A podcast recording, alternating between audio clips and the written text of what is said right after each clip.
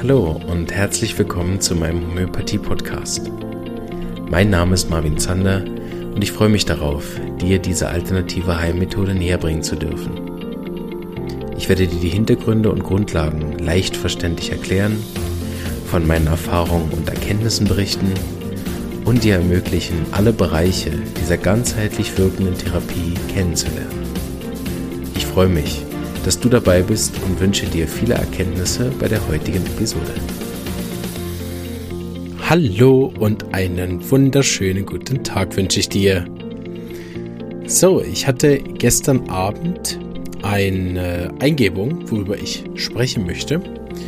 Ähm, und auch wenn wir mitten eigentlich in den ähm, Selbstständigkeitsserie sind, habe ich gedacht, ja, interessiert mich nicht. ich mache, was ich will. Ähm, weil ich fand es auch äh, ein Thema, was sehr zeitgemäß ist und ich fand es ein interessanter Gedanke und ähm, wollte das mit euch teilen, weil es meiner Meinung nach sehr, sehr viel mit der Homöopathie zu tun hat oder sogar alles, ähm, aber auch viel mit den Zeiten, in denen wir aktuell leben, vor allen Dingen äh, Kriegsthemen. Und zwar erhole ich euch so ein bisschen rein, wie ich darüber nachgedacht habe. Und zwar ich weiß nicht mehr, wie ich dorthin gekommen bin, aber irgendwann habe ich darüber nachgedacht, ähm, ob Familie als solches, also mal ganz ketzerisch gesagt, nicht ein Kriegstreiber ist. so. Ähm, wie gesagt, ich weiß nicht mehr, wie ich dahin gekommen bin, aber ähm, ihr werdet es gleich merken, wieso, ne? Und zwar, weil ich irgendwie auf diesem Thema war, äh, wir und die, ne? Ich weiß noch, äh, als Auslöser haben wir einen äh, Walt Disney-Film geguckt mit den Kindern zusammen, wo es auch um Familie ging und diesen Familienzusammenhalt. So, das war aber schon eine Weile her und irgendwie ist mir aber dieses Thema Familie noch so im äh, Kopf rumgegeistert. Ne? Wir, die Familie, halten zusammen gegen in dem Fall äh, Eindringlinge, die das Dorf bedrohen. Ne? Ähm, und erstmal so eine Geschichte, die man so hinnimmt und auch nicht weiter drüber nachdenkt, weil sie in diesen Filmkontexten, mit denen wir, also speziell meine Generation, Fernsehgeneration ja auch aufgewachsen ist, ne, ist das logisch, wir gegen die. Ne? Das führt dann zu ab 18 Filmen, wo irgendwelche Leute ihr Selbstjustiz üben und weil die Tochter entführt worden ist, da die halbe Stadt in die Luft sprengen. Ähm, wo man auch als Zuschauer inzwischen hier davor sitzt und denkt, ja, äh, logisch, ne? Ähm, diese Enrage-Filme, ne, wo die die äh, geschiedenen Väter dann durchs halbe Land reisen und eine Schneise der äh, Zerstörung hinter sich lassen, wo man dann als Zuschauer, ja klar, ist ja die Familie. Ne? Auf dem anderen Seite steht diese, wir sind ein Familie, Familienaufstellen, systemische Aufstellungen, Ahnen-Thematiken. Ne? Auf der anderen Seite steht sozusagen da auch meine Ausbildung in diesem Thema Familie, ähm, wo aber wann immer man mit sag ich mal, äußeren Lachen aufstellt, also seien das äh, Firmen, Kollegen, seien das andere Themen. Wir haben zum Beispiel auch auf Wunsch einer äh, Patientin damals haben wir, glaube ich, auch Corona aufgestellt. Ähm, sieht man eigentlich immer wieder, dass, dass egal was man aufstellt, am Schluss zeigt sich die Liebe, die alle miteinander haben. Ne? Sagen wir mal ganz kitschig als große Weltfamilie. Ne? Ähm, was anderes, was ich auch noch in letzter Zeit gehört habe, habe ich allerdings keine Ahnung von, keine Ahnung, ob das stimmt. Ähm, geht natürlich tief in die Esoterik und ins Spirituelle hinein, aber das wird bei der Folge, wie heute immer mal wieder ein bisschen kratzen, ähm, ist, dass ich gelernt habe, angeblich, dass jedes, ähm, also jede Tiergattung eine Überseele hat ja, spielt jetzt auch keine Rolle im Prinzip, aber ich habe mich dann gefragt, äh, wenn das so wäre, ne, ob das bei Menschen auch so ist, ob diese Überseele, ne, wo wir alle miteinander verbunden sind, ne, ob das dann der Hundegott wäre oder ob das dann der Menschengott wäre, ob dieser Menschengott dann aus, aus all den Individuen besteht und so weiter. Also ich war da ein bisschen am Denken, am Hirnen und sowas mache ich ganz gerne. Das sind so Gedankenspiele, die ich mache, um auch immer wieder Perspektiven zu ändern. Ne? Dann frage ich mich, okay, wenn es so wäre. Und ich mache das immer konsequenzlos, also solche Gedankenspiele, dass ich nicht hinterher das Gefühl habe, ich müsste mich für irgendwas entscheiden oder ist es irgendwas davon richtig oder falsch. So, ich merke, dass es meinen Kopf fit hält und, sag ich mal, in Anführungsstrichen jung hält, wenn ich mir immer wieder so die Perspektive wechsle und mich auch so ein bisschen reindenke, ohne dann da gleich, sag mal, psychotisch oder fanatisch in, mich in eine Richtung drängen zu lassen, sondern auch offen zu bleiben. Was ich wiederum finde, was etwas sehr Homöopathisches ist, ne? den Patienten auch nach, nach der Mittelgabe nicht abschließend als ja, ist halt so ein Lügtyp abzustempeln, ne, das nächste Mal bereits schon so zu empfangen, sondern auch dem Patienten gegenüber ständig offen zu bleiben und sich auch auf seine Gedankenthemen einzulassen. Das ist etwas, was ich im Mentoring-Kurs auch wiedergefunden habe, was dort ein Grundsatz ist. Hahnemann wäre stolz auf die aktuellen Mentorenausbildungen, weil es dort um Unvoreingenommenheit geht und sich immer, immer wieder äh, dann eben einzulassen auf das Weltbild des anderen, weil nur wenn ich mich in sein Weltbild hineindenken kann, kann ich ihm nachher auch A aus seinem Weltbild heraus verstehen und B dann natürlich helfen. Ähm, ist natürlich wichtig, wenn ich über solche Sachen rede, auch, auch für die Zuhörer gibt es da für mich kein richtig und falsch, es sind einfach Gedanken. Mm, und äh, die, ähm, ja genau, darf jeder selber darüber denken, was er will und auch natürlich nachher eine Entscheidung treffen, für was er sich entscheidet. Also nehme ich an, dass jetzt alle Hunde vereint sind mit einer einzigen Seele ne, oder nicht. Spielt am Schluss, glaube ich, für das Zusammenleben mit mir und dem Hund oder mit mir und eben nicht dem Hund auch nur eine sehr untergeordnete Rolle. Ne. Ist dann mehr eine philosophische und eine spirituelle und kann natürlich nachher vereinzelte Entscheidungen treffen, die ich vielleicht mache, aber da kennt ihr mich, glaube ich, auch schon lange genug. Das werde ich weder bewerten noch beurteilen noch sonst irgendwas und habe das auch in der Folge nicht vor, sondern möchte mit euch eigentlich den Gedankengang so ein bisschen teilen. Hm, das so ein bisschen, wie ich da überhaupt hingekommen bin. Und am Schluss habe ich mich eben gefragt, ist so eine Familie nicht ein Kriegstreiber? Also dadurch, dass ich, oder noch andersrum, ich glaube, jetzt kommt es langsam wieder, ich habe mich gefragt, warum Geschwister oft so viel Konflikte haben ne, wo wir doch alle eine Familie sind und wenn wir eine Familienaufstellung machen, dann lieben sich da alle, okay, es gibt diese Verstrickungen und all das Zeug, okay.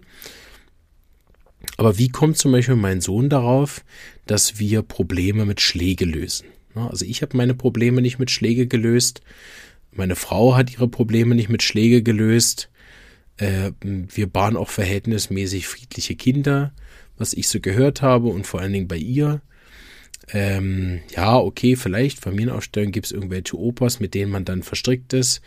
Aber ob die jetzt ihre Probleme alle mit Schläge gelöst haben, ist natürlich auch fraglich. Ne? Wie kommen Kinder also dazu, ihre Konflikte mit Schläge zu lösen? Da gibt es jetzt tausend Antworten drauf.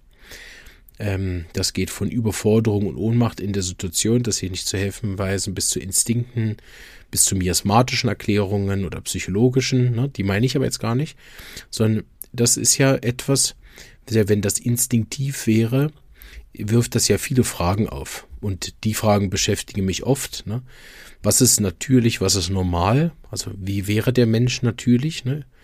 Da habe ich so Bücher auch schon drüber gelesen, Hörbücher gehört, ne?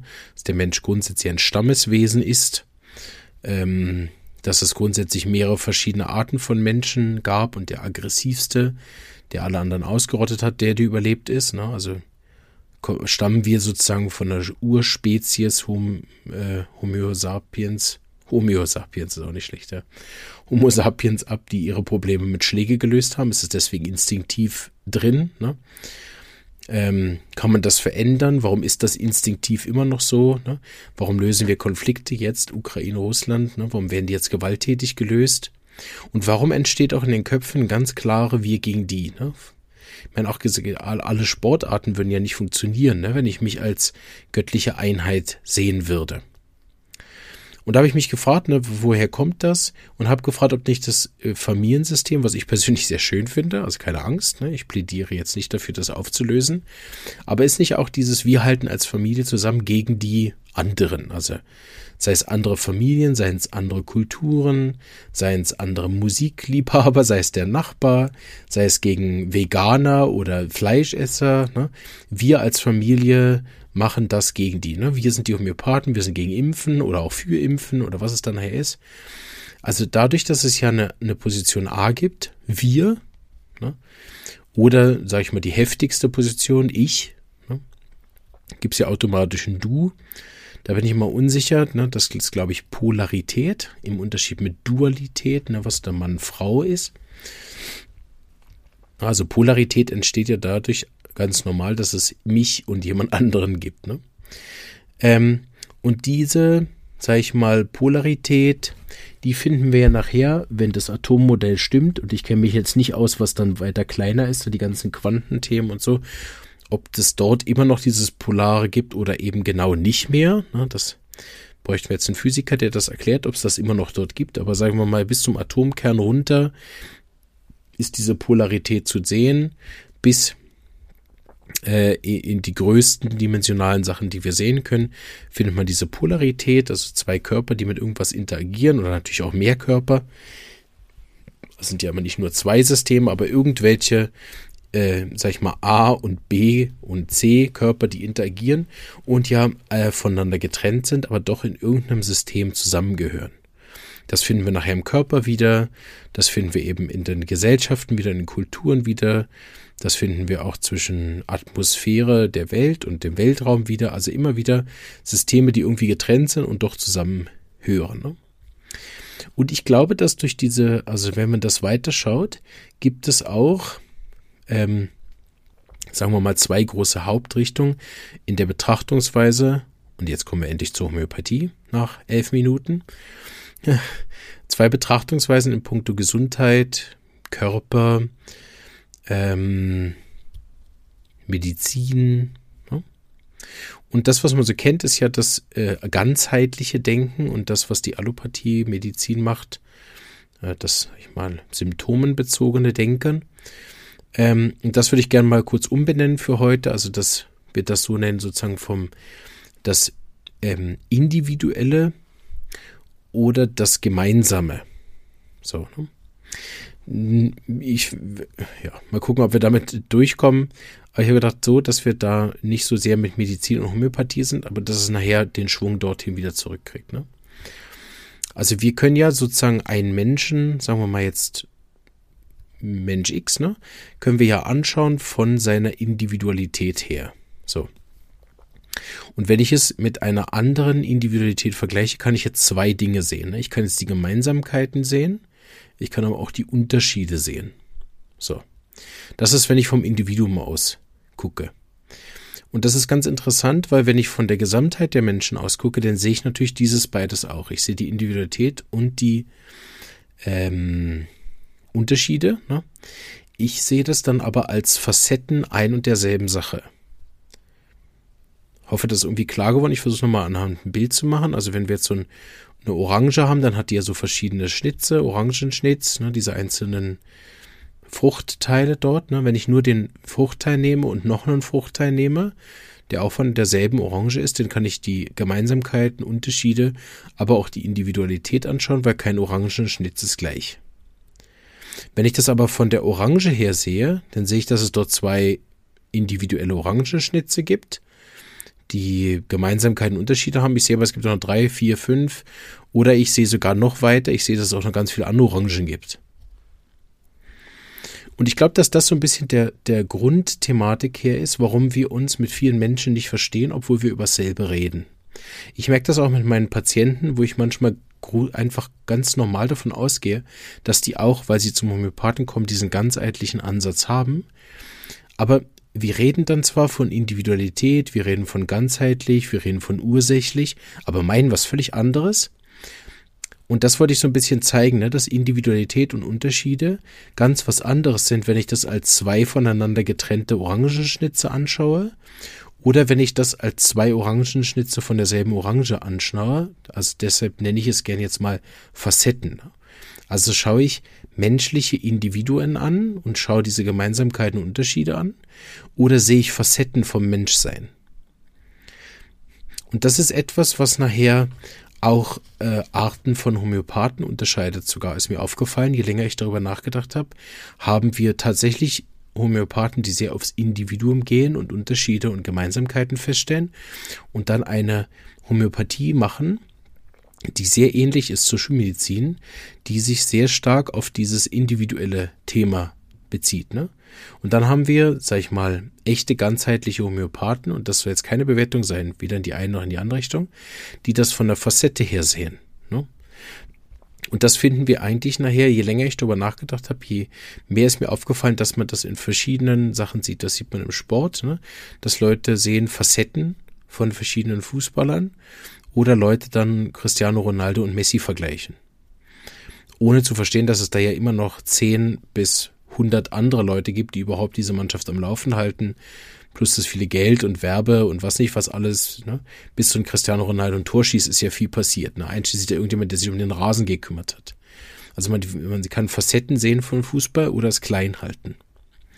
Und ich denke, dass wenn wir Extrempositionen einnehmen, wir beides mal Probleme kriegen, in Anführungsstrichen. Ne? Sind wir zu individuell, individualistisch, dann kommen damit her ganz viele Probleme, die nachher, sag ich mal, in der Großangelegtheit von Psora zusammengefasst werden können, für die sich damit schon auskennen. Für die, denen das jetzt nicht sagt, könnt ihr mal im Podcast ein bisschen reinhören über die verschiedenen Psora-Folgen, aber groß gesagt geht es dort viel um Ego. Ne? Alles, was mit dem Ego zu tun hat, von, von negativen Teilen wie Ängste, Egoismus, Empfindlichkeit, Verletztheit, Ich-Bezogenheit, alles, ne? Bis hin zu positiven Sachen von meine, meine Fähigkeiten, meine Potenziale, mein Geld, mein Haus, mein Auto, meine Frau, ne? Ähm, wenn ich zu individuell bin, dann fehlt mir manchmal der Blick fürs große Ganze Ne? Wohingegen andersrum, wenn ich nur das große Ganze sehe, fehlt mir manchmal die Empathie für den Einzelnen. So mal ganz platt gesagt. Also das äh, ist natürlich, ne, da kann ja jeder für sich auch gern noch weiter denken. Das ist mehr als nur das. Ähm, am Schluss, ne, aber das, ihr versteht, worüber ich rede, glaube ich, reicht das. Ne? Also wenn ich die Menschheit als Ganzes sehe und verstehe, das sind Facetten, ne, das sind ukrainische Facetten, das sind russische Facetten, dann macht es aus der Sicht überhaupt keinen Sinn, ne, dass sich die beiden bekämpfen. Also warum? Ne? Ähm, auf der anderen Seite, wenn ich das als sehr individuelles Thema anschaue, dann kann das auch sein, dass ich diesen, sag ich mal, großen Konflikt aus dem persönlichen, ich habe mein Haus verloren, weil es ist zerbombt, auch nicht verstehen kann. Ne? Aber der Konflikt ich gegen die, der geht nur aus der individuellen Sicht in irgendeiner Form, ne? Auf irgendeiner familiären Dorfsicht, wir gegen die, ne? Ähm, das ist aus dem Blick, aus dem Großen und Ganzen gesehen, kann man das zwar beobachten und vielleicht auch dann auf eine gewisse Weise als Facette wieder wahrnehmen. Ne? Okay, ah, da gibt es offensichtlich Facetten vom Menschsein, die ihre Probleme nicht anders lösen können, als gegenseitig Menschenleben umzubringen. Ne? Ähm, und das kann manchmal so weit sein, dass ich so weit rausgehe auch, ne? Äh, dass ich dann das individuelle Leid zum Beispiel gar nicht mehr sehe. Ne? Also wenn ich das als großes Ganzes sehe, als Notwendigkeit, ne? Ähm, dann fehlt mir natürlich auch manchmal der Bezug dann zum Individuellen. Also so gesehen ist das große Ganze auf dem einen Extrem auch nicht immer das einzig Wahre. Ne? Nicht, dass damit geführt, das wäre irgendwie das Bessere. Ähm, und das ist auch so ein bisschen die Conclusio, die ich ein bisschen ansprechen möchte in dieser Folge, was mir dann persönlich so äh, eingefallen ist als Ergebnis, ist eigentlich wie immer ne, diese Mitte.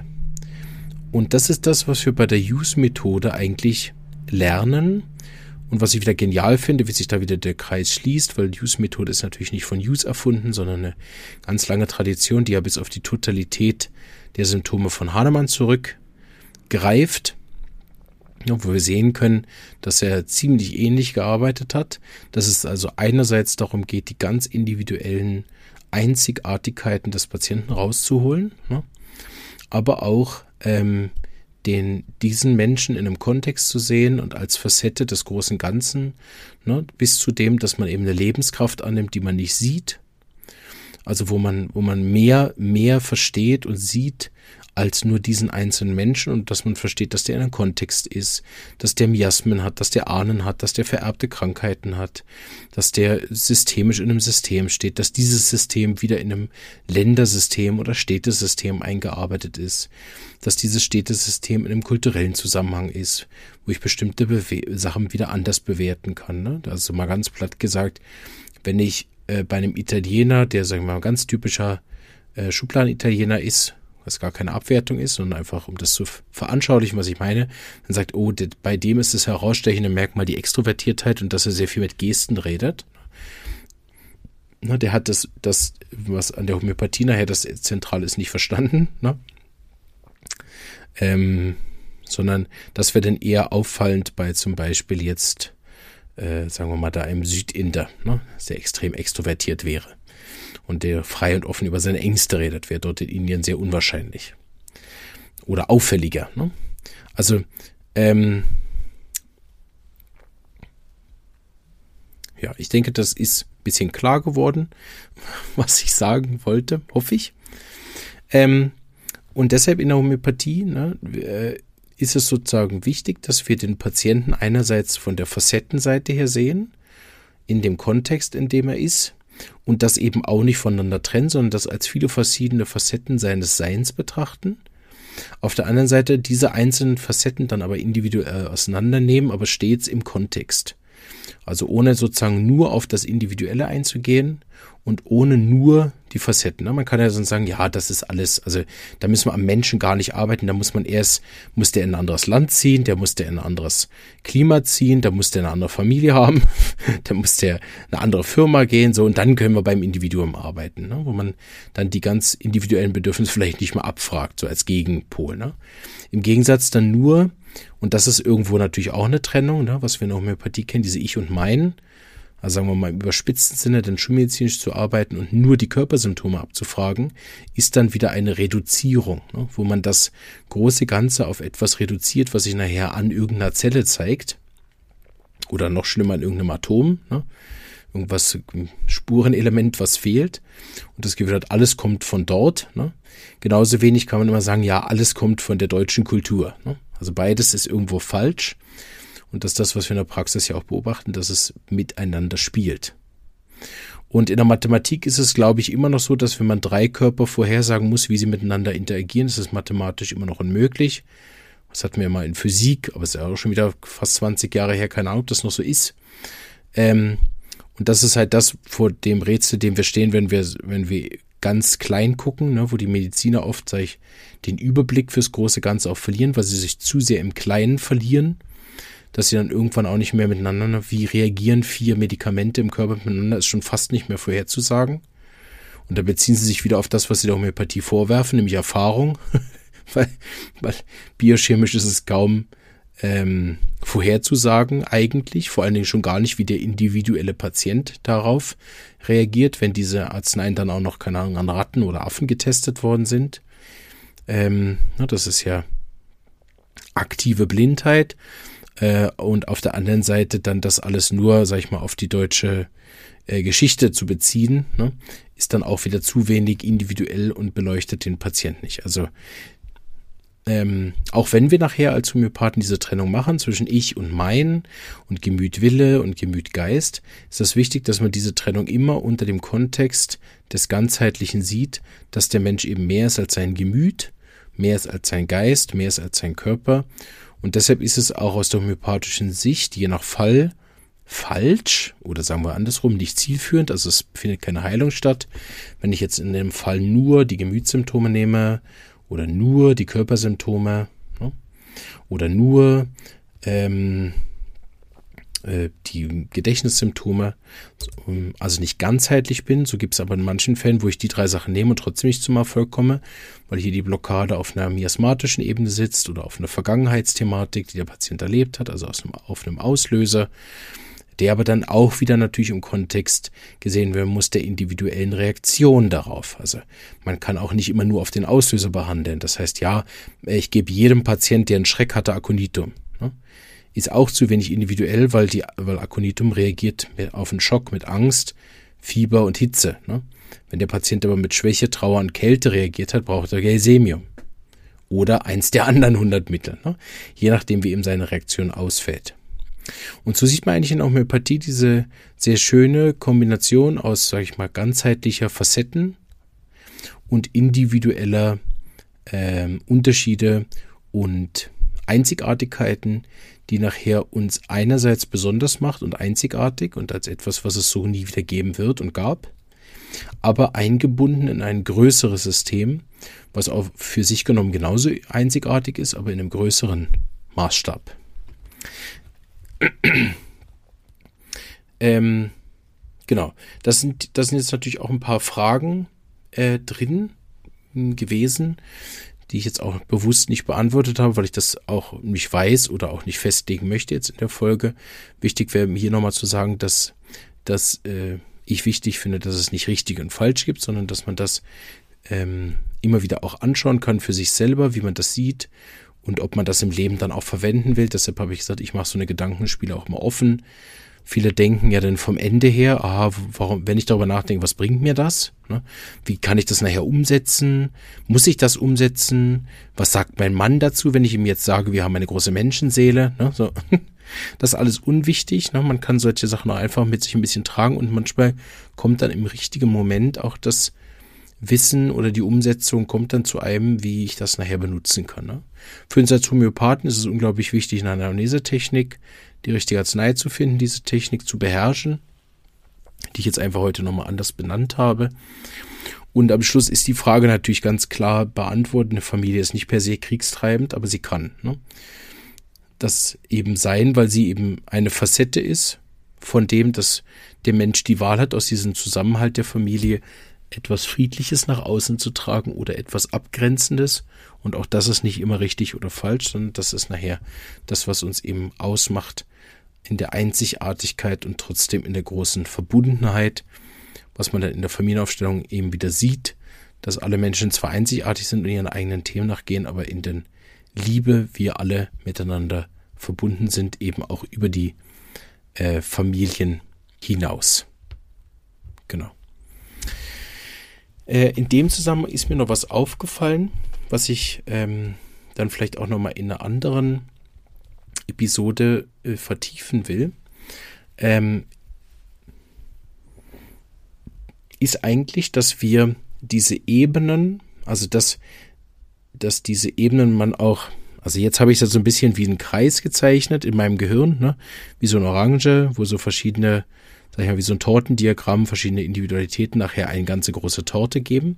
Man kann das aber auch, sag ich mal, hierarchisch sehen, dass wir also verschiedene Bewusstseinsstufen damit nehmen. Und damit meine ich jetzt eigentlich ehrlich gesagt nicht so was esoterisch-spirituelles, sondern als Bewusstseinsstufe meine ich einfach, wie wir Dinge wahrnehmen. Ne?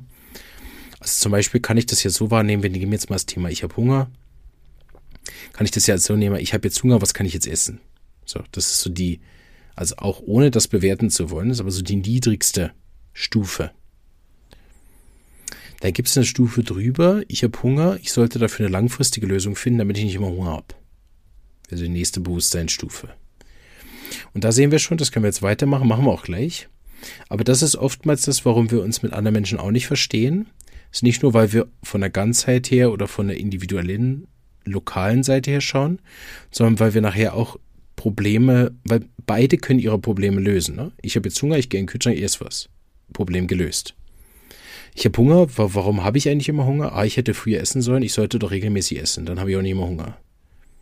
Oder vielleicht hat es aber einen anderen Grund. Ne? Also ich kann darüber nachdenken und nachher eine nachhaltige Lösung für finden. Beide haben eine Lösung für ihr Problem gefunden und wenn die jetzt miteinander diskutieren und zwei Rechthaber aufeinandertreffen, dann haben beide das Gefühl, sie haben Recht.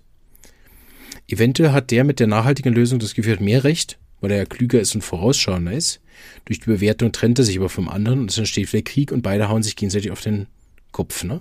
Das sieht man oft mit Kindern, ähm, die untereinander äh, äh,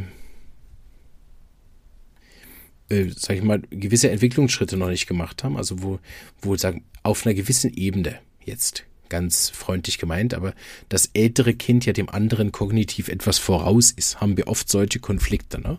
Ich habe jetzt Hunger, ich will jetzt was essen. Also klassische, ich will jetzt ein Glacé. Ab einem äh, gewissen Alter kann man denn dem Kind erklären, ja, wir hatten heute schon eins, aus gesundheitlichen Gründen gibt es kein zweites. So. Aber lange in einem gewissen Alter von Kindern ist das ja, dient ihnen diese Erklärung gar nicht und sie werfen sich schreien auf den Boden, weil sie wollen jetzt ein zweites Klasse. Ne? Und wenn die Kinder untereinander diese Probleme haben, dann sieht man sozusagen, dass beide haben Recht auf ihre gewisse Art. Ne? Ähm, und deshalb kommen sie nicht zusammen. Auch beim Spiel, ne? Einer hat diese, ich muss das jetzt lösen. Der andere sagt, ja, aber wir könnten es doch so machen, dann müssen wir es gar nicht, haben wir gar kein Problem mehr. Und dann haben beide recht und der Klügere hat oft das Gefühl, ja, er hat ja recht, weil er ist ja klüger. Aber dadurch entsteht nachher der Konflikt und nachher schlägt der eine der andere ins Gesicht. Also so entstehen eben auch Konflikte. Und das könnt ihr vielleicht auch mal in eurer Partnerschaft schauen. Ähm, wie löst denn euer Partner Probleme und wie löst ihr Probleme und warum kommt ihr da nicht zusammen? Die nächsthöhere Ebene wäre, warum habe ich überhaupt Hunger? Da sind wir dann schon fast ein bisschen im Metaphysischen, aber das meine ich noch gar nicht so. Aber ähm, ne, dass man sich dann so lokal wie, wie kulturell die, die, das Menschheitsgeht, ja, warum können wir nicht wie der Bär drei Monate Winterschlaf machen und den Stoffwechsel runterfahren? Da sieht man aber auch wieder individuelle Leute, ne, die fressen den halben Planeten leer und sind schlank wie eine Bohnenstange. Andere laufen am Donutladen vorbei und haben sechs Kilo zugenommen, obwohl sie gar nicht gegessen haben. Also individuelle Unterschiede findet man. Da sind wir schon wieder sehr im Facettenreichtum angekommen. Und wenn der von dort aus schaut, das sind oft dann Therapeutensichtweisen, ähm, wo er mit dem Patienten aufeinander schlägt, die oft, sage ich mal, in Stufe 1 oder 2 ist, was keine Bewertung ist, sondern einfach normal, weil er hat sich über die Sachen noch nie Gedanken gemacht. Er hat den Kühlschrank voll. Ne? Ähm, so, was, was soll er sich jetzt noch weiter überlegen? Ne? Ähm, und dass der Therapeut dann oft mit dieser Weltsicht äh, kommt, zum Beispiel jetzt auf das Thema Hunger. Ne? Ja, haben Sie sich schon mal gefragt, wo denn Ihr Mangel ist? Vielleicht haben Sie gar keinen Hunger, vielleicht haben Sie Durst, vielleicht haben Sie, haben Sie auch nur so viel Hunger, weil Sie mit Ihrer Mutter verstrickt sind, die eine Essstörung hatte, bla bla bla. Ne? Also nachher kann das in den Kontext gesetzt werden von verschiedenen Themen, von persönlichen Vergangenheiten, von kulturellen Aneignungen. Ne? Warum isst man eigentlich dreimal am Tag? Ist das überhaupt nötig für einen Mensch? Warum macht man nicht Intervallfasten? Warum hilft es einigen, warum anderen nicht? Bla. Ne? Also diese ganze, ich habe eine nachhaltige Lösung gefunden auf Stufe 2, ne? ist, ähm, ja, ich muss einfach regelmäßig in den Supermarkt gehen, wenn ich einmal die Woche Großeinkauf mache dann und regelmäßig esse, habe ich keinen Hunger. So, damit ist das Problem gelöst. Ne? Aber diese ganze, sollte ich mich vegan ernähren, sollte ich Plastik vermeiden, sollte ich mehr Gemüse essen, was passiert mit meinem Körper, wenn ich regelmäßig zu Burger King gehe. Das sind alles Fragen, die sind sozusagen auf Stufe 3. Ne? Und ähm, auf der Stufe 4 zum Beispiel, gibt vielleicht auch noch mehr Stufen, aber die, die ich jetzt kenne auf der Stufe 4, ist das dann eine grundsätzliche Frage von der Erfahrung. Also Hunger ist ja eine Erfahrung. Ne? Ist nicht immer auch interessant, die auszuhalten. Keine Ahnung. Ist Hunger jetzt vielleicht nicht das beste Beispiel, aber ne, mit, mit anderen Themen ähm, mache ich ja auch eine Erfahrung, zum Beispiel bei dem Glacé-Thema, dass ich jetzt Verzicht übe, dass ich jetzt kein Glacé esse, obwohl ich es könnte. Ähm, dass ich das auch nicht begründe, ne, wie auf Stufe 3, ja, aber äh, Eiscreme ist ja auch nicht gesund und bla bla bla. Und hast du dich schon mal gefragt, wo das herkommt? Und nachher wird das aus China importiert, bla. Ne?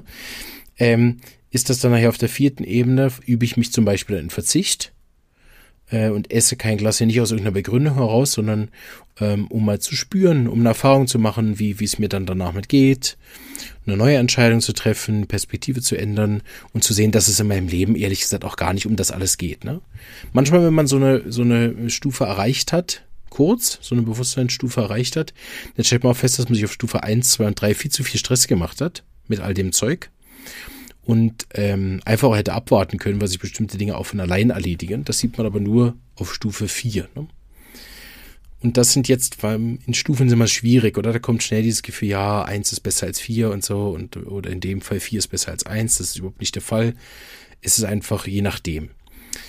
Ich habe dann gemerkt, dass es das in verschiedenen Bereichen wieder gibt. Also es gibt zum Beispiel in der Psychologie diese vier Stufen, da heißen sie Imitation, Differenzierung, Integration und Individualität. Können wir vielleicht auch mal in einer Podcast-Folge machen. Ähm, wenn schon. Aber ich habe herausgefunden, dass das in der Homöopathie auch gibt und deshalb wollte ich das mal erwähnen, weil das auch so ein bisschen zu tun hat mit dem, was ich äh, vorher gesagt habe, mit den Facetten. In der Homöopathie könnte man es zum Beispiel so machen, dass man auf der ersten Stufe sieht man einfach das akute Problem.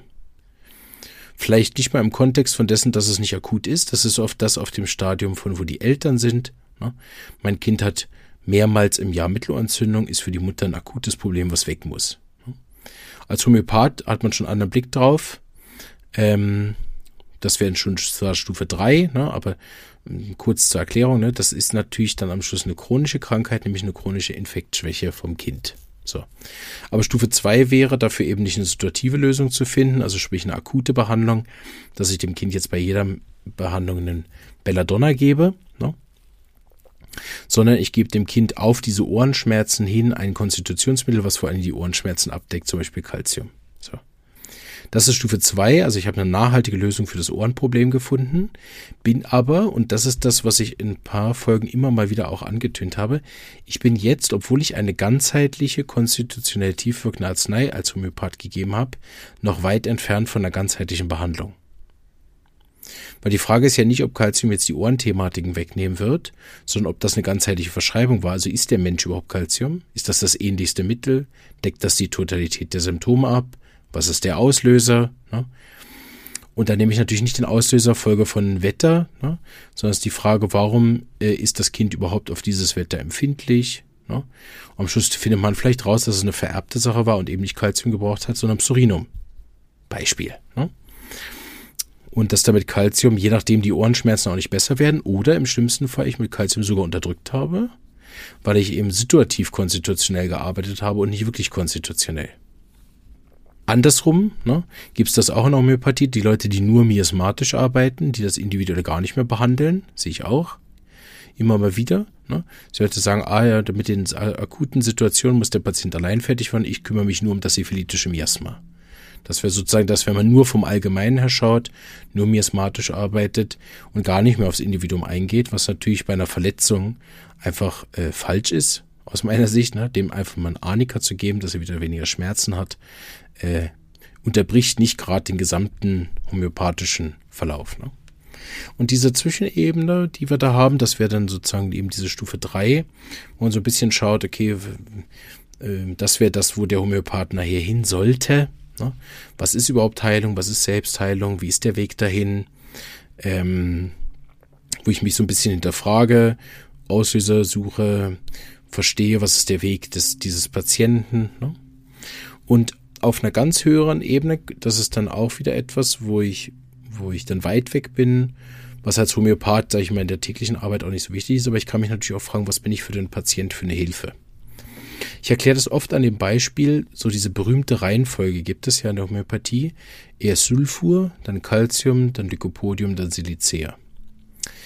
Ähm, ich verstehe das auch, das ist in, in in sehr chronischen Fällen ist das eine gute Reihenfolge. Wenn man aber diese Persönlichkeiten anschaut, kommt nach Sulfocalcium, das heißt nach einem sehr selbstbewussten, sehr mutigen, sehr starken Kind, ne, kommt als Calcium ein schwaches Kind mit einer Immunschwäche.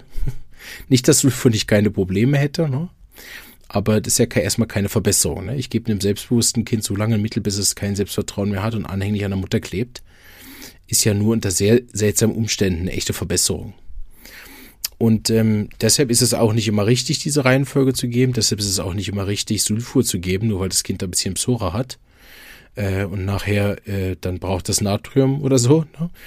Ähm, das habe ich auch in der Psora-Folge gesagt. Es ist wichtig, dass man nicht immer nur die Psora behandelt, auch wenn das die Mutter aller Krankheiten ist, weil meiner Erfahrung nach dann oft die anderen Miasmen nicht nur rauskommen, sondern sich auch manifestieren. Ne? Weil die Psora natürlich auch die ganzen Erleichterungen enthält. Also, ah, jetzt hat der Patient Durchfall gemacht nach einem Mittel, jetzt gebe ich ihm eine Gabe Sulfur, dass der Durchfall wieder verschwindet. Wir haben so eine klassische Stufe 1 oder Stufe 2 Verschreibung auf der homöopathischen Ebene. Das, was oft auch die Laien natürlich machen, logischerweise, wir sind ja keine Therapeuten, das müssen die auch nicht wissen. Ne?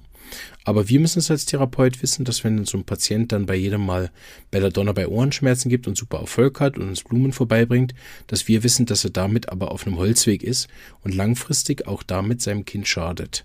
Auf eine gewisse Art und Weise. Ne? Weil, es, weil es von der Art der Behandlungsebene nicht viel tiefer geht als äh, Algae vor. Auf einer ganz hohen Ebene aber, da können wir uns natürlich fragen, bin ich dem Patienten überhaupt eine Hilfe? Was ist überhaupt Selbstheilungskraft? Wo kommt die her? Ne? Die Lebenskraft ist ja nicht von mir zu direkt zu steuern, also ist sie etwas von mir getrenntes oder nicht. Ähm, Und da kann ich mich dann ähm, auf diese Ebene heranlassen, was Dr. Hughes immer wieder gesagt hat, diese demütige Ebene, ne? dass ich bin gar kein Heiler als Homöopath, sondern ich bin Werkzeug, ich bin Übersetzer, ich bin Diener diese, dieses Menschen, Dienstleister nennen wir das heute, aber auf eine gewisse Art Diener. Ne? Er sagt mir seine Symptome und ich diene ihm in Demut darüber, dass ich ihm beiwohnen darf bei der Selbstheilung und ihn daran unterstützen darf und wir damit auch auf eine Augenhöhe kommen. Und ich dann verstehe zum Beispiel auf der vierten Ebene, dass jeder Patient, der einen Heilungsweg durchläuft, ähm, den auch mit mir macht und für mich macht. Und dass ich ja durch sehr viele Wege, die meine Patienten mit mir gegangen bin, auch selber geheilt worden bin und so weiter und so weiter. Ne? Also all diese ähm, sag ich mal, metaphysische, spirituelle, esoterische Bestandteil, den wir nachher mit dem Thema Heilung haben, den können wir auf der vierten Ebene entdecken. Aber das ist auch wieder, wenn das zu einseitig ist, keine Hilfe. Und wenn man sagt, ja, wissen Sie, jede Krankheit ist auch eine gewisse Erfahrung. Also ich glaube, dass es gut ist für Sie, diese, diesen Krebs einmal richtig durchzumachen. Na, stehen Sie mal durch und entweder sterben Sie oder Sie überleben, aber Sie werden sicher eine tolle Erfahrung damit gemacht haben, weil auf einer höheren Ebene sind wir eh alles eins und Sie können auch gar nicht sterben, weil Sie sind ja ein, im Kern ein göttliches Wesen. Ne? Das ist vielleicht richtig, aber keine Hilfe, ne? weil das Individuum ja vielleicht die Erfahrung machen möchte, geheilt zu werden, zum Beispiel. Ne? Oder der Homöopath eine ganz wichtige Lektion darüber lernt, den Patienten zu betreuen und so weiter. Ähm, ich hoffe, ich habe euch äh, das jetzt so ein bisschen rund machen können in den 40 Minuten. Ähm, bin gespannt, wie euch das gefallen hat, dass ich einfach mal so meine Gedanken geteilt habe, ähm, die ich mir so die letzten Wochen gemacht habe. Und ja, wünsche euch ganz einen schönen Tag noch und freue mich von euch zu hören. Bis bald. Tschüss.